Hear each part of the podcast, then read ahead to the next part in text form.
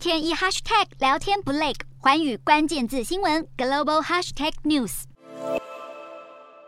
疫情下加深现代社会对远距通讯的需求，从居家办公、视讯会议、虚拟教学到远距看诊，通通依赖网络联系，更让各国海底电缆大战的战鼓悄悄在北极敲响。日前，《华尔街日报》报道，美国阿拉斯加数位公司 Far North 正结盟芬兰网络公司 s i n i a 还有日本光纤网络电信公司 Arteria，要铺设海底电缆 Far North 光纤，东起日本，途中环绕阿拉斯加北部，并经过加拿大与格陵兰岛之间的零星岛屿，最后延伸到欧洲的爱尔兰与挪威，总长度达一万四千公里，最快在二零二三年夏季展开调查作业，预计二零二六年底前投入使用，耗资至少十亿美元起跳。俄罗斯国营企业莫斯维亚卫星去年八月也宣布海底电缆的铺设计划，围绕俄罗斯北岸和东岸，总长超过一万两千公里，与西方国家互别苗头意味浓厚。分析指，乌俄战争恐将缠斗多年，再加上芬兰与瑞典可能加入北约，都让俄罗斯当局格外看重海底电缆可能带来的情报、战略和经济优势。